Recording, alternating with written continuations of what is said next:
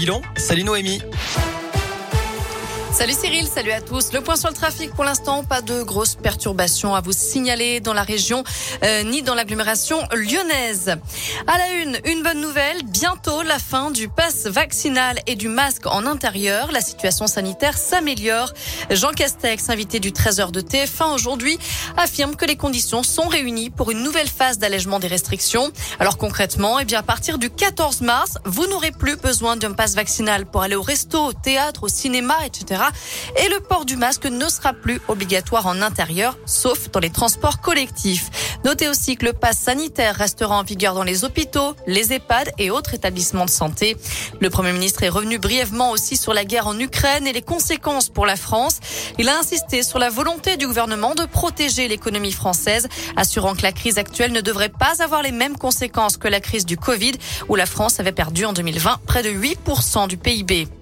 Au dernier décompte de l'ONU, plus d'un million de réfugiés ukrainiens ont déjà fui leur pays depuis le début du conflit avec la Russie.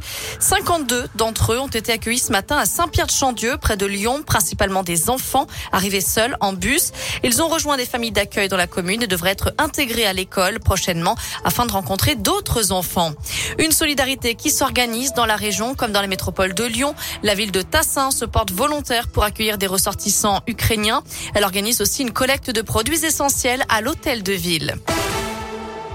L'actu dans la région, c'est aussi la grève des salariés de l'association de sauvegarde de l'enfant à l'adulte dans l'Ain. Climat délétère, dégradation des conditions de travail, voire mise en danger des salariés.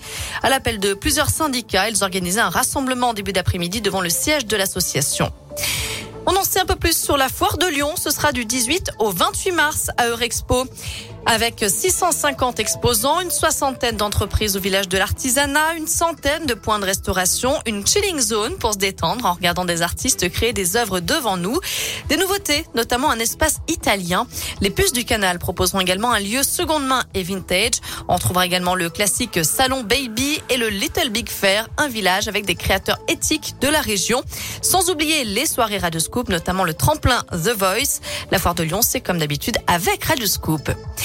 Ce n'est pas sur un plateau de télévision ou derrière un micro d'une radio qu'il officialisera les choses, mais à l'écrit. Emmanuel Macron annoncera sa candidature à l'élection présidentielle dans une lettre aux Français qui sera mise en ligne ce soir. C'est ce qu'annonce son équipe de campagne, une campagne perturbée par la crise en Ukraine et qui sera l'une des plus courtes jamais effectuées par un président sortant. Premier tour dans 38 jours, je le rappelle. Voilà pour l'essentiel de l'actu. On jette un à la météo pour cet après-midi. On profite encore du soleil, hein, du ciel bleu. La même chose demain. Normalement, on ne devrait pas voir le nuage avant quelques temps. Profitez-en. Température qui grimpe jusqu'à 14 degrés. Bon après